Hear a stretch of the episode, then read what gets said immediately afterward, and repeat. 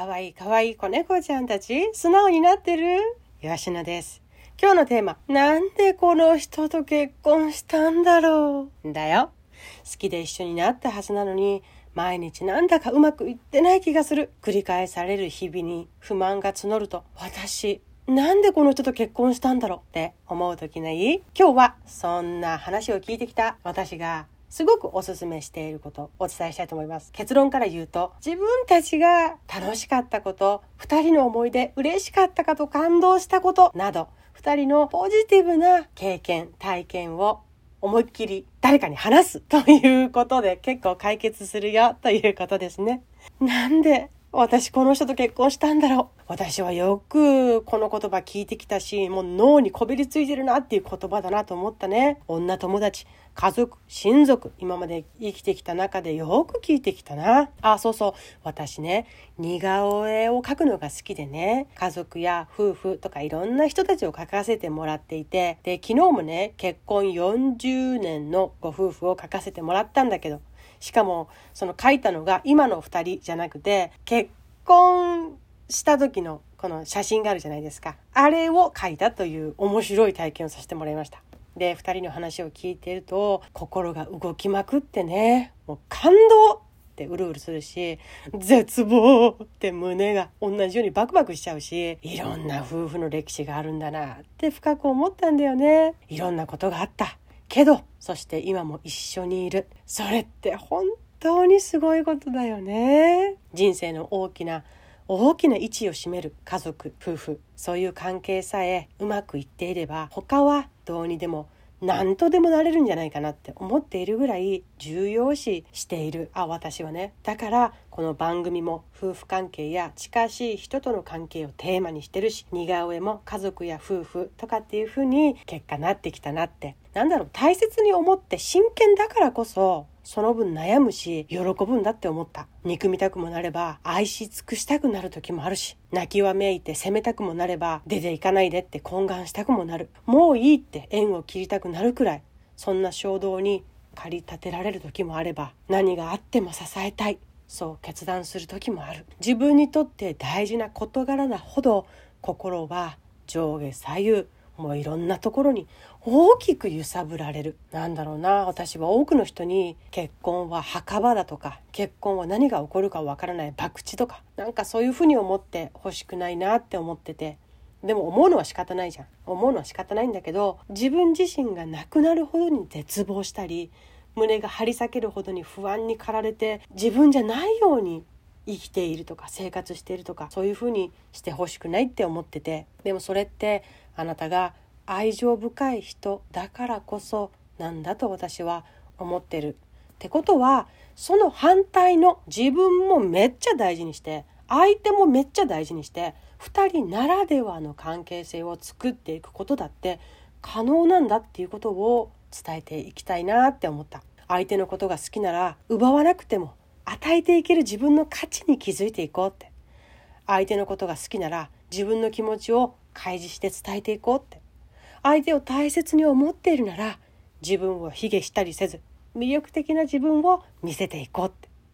相手とうまくいい関係を築きたいのなら本音で誠実に接していこう。って私はこういうふうに共有していきたいなって思ってる。これからも多分たくさんいろんなサービスとかアイディアを形にしていくと思うんだけど夫婦家族家庭私はその空間をめっちゃいろんな人と分かち合って共感していいものにしていくために頑張って歩いていくから、これからもよろしくね。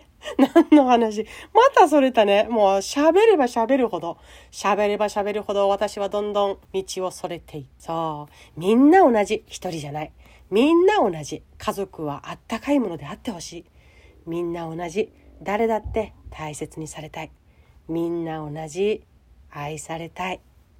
そして一人一人違う。今の自分の気持ち。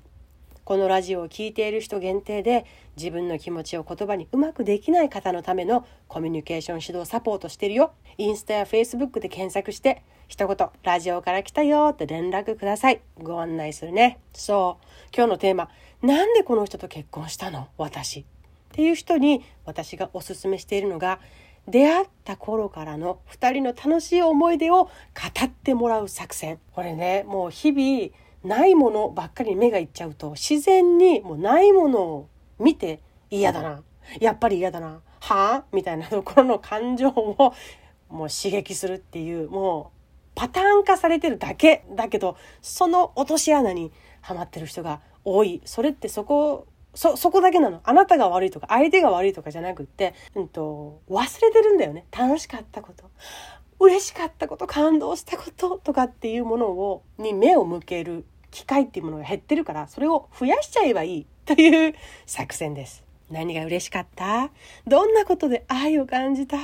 あの時、どんなことでああ、私大切にされてるんだなって感じた。どんな時に感動して涙が出た？あなたが素晴らしい人なのだから、夫さんが素晴らしくないはずがないんです。まだ自分では。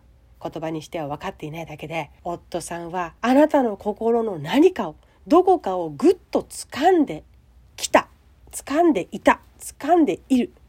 あなたの大切にしている何かその何かあなたはまだ言葉にして分かんないかもしれないけどそれをピンポイントで掴んでいる彼だから彼とだからあなたは今一緒にいるって思う私は逆もそうよ、うん、だから心の結びつきが全くない。それはきっとないと思う。だったらこんなにも心がおかしくなりそうなくらい心乱されて苦しくなったりなんかしない。そうお互い強く響き合ってるんだよ。なんでこの人と結婚したんだろう。そう思った時には、私に話を聞かせてくれないかな。喋る人がいたらもう大いに、なんか話しようで、ぼやっとして会を集ってやったりすると結構いろんな話が来たりする。で結構、うんと、愚痴とか悩みを女性は言いやすい。なんでか、うんと、共感できるのもあるけれど、楽しい言葉から話すと、相手になんか嫌に思われないかなっていう配慮もあるから、自分を下に下にする話をたくさん出すなっていう傾向もあるんじゃないかなって思う。だから、この楽しい話、今までの二人の思い出の話をする回みたいな風にも決めちゃって、もう楽しい、嬉しかった話。あんなことがあって、もう感動してね、もう、この人やっぱり好きって思ったのっていうことしか話さない縛りの回っていう風に作るとめっちゃいいと思うよ。そういうの、なんか私は率先してやりたいんだけど、どうでしょうか？本当にさっきも言ったけど忘れてるだけなんです。人間は忘れる生き物であるということですね。もう話せば、あ、私がおすすめしているもう一つの理由は忘れているからなんだけど、二つ目は、女性はあの時の出来事を思い出すと、感情まで思い出せるという素晴らしい特徴があるんです。男性には特にないけどね、出来事はただの出来事である。とかっていうのだけど、女性は話していくたびに、あの時ああだったっていう感情まで、もう、もう鮮明に思い出すことができるっていうことがあるからそういう風になれば気持ちもぐっと上がるんだよね。そう。話すことでつながるし話すことで癒される。で話すことで勝手に、まあ、相手の相乗効果もあってね元気100倍になっていく。超楽しい超美しい生き物であるんです私たち。それが分かれば使わない手はないんです。その楽しかった話だけをする回っていうねもう絶対増やした方がいいなって私は思う。うん。あなたの心のポジティブ感度を上げていくこと、もうかける何倍ですかっていうこと、私大得意、もう好き。で話してると、どんどん心の豊かさ、感度も上がるし、自分の心も開いていく。嬉しいなって思うことって忘れてるだけだからちょこっと刺激するとふやーってまた開いていくんだよね。それが美しさの源だと私は思ってる。あなただけの魅力です。それを閉じ込めている、蓋をしている。では、もうもったいない。いつ使うんですかっていう、もっと表現豊かなあなたに。っていうことですね。私は妻さんだけじゃなくて、夫さんだけじゃなくて、お互い好き。私は妻も幸せであれ、夫さんも幸せであれ。だからどっちかっていうと、もう私女性だから妻さんの気持ちはもうもう共感体験してきた方なんだけどもあの自分を大切にしたいし夫さんのことも大切にしたいと思ってる人だから2人とも大切にしたいのよ。お互いの関係性の最大の幸せを作っていく手伝いに興味があるっていう感じかな。そうこれからも末永くよろしくね。冒頭でお話ししました。40年前のお二人を、ご夫婦ね、お二人さんを描いた似顔絵、それもインスタで上げてるし、今まで描いたのもいくつか上げてるから、インスタも見に来てね。今日はあなたの、そしてあなたたちの思い出話、特に楽しい話、それをとことんして感情的に思い出していこうというお話でした。それではまた次回お会いしましょう。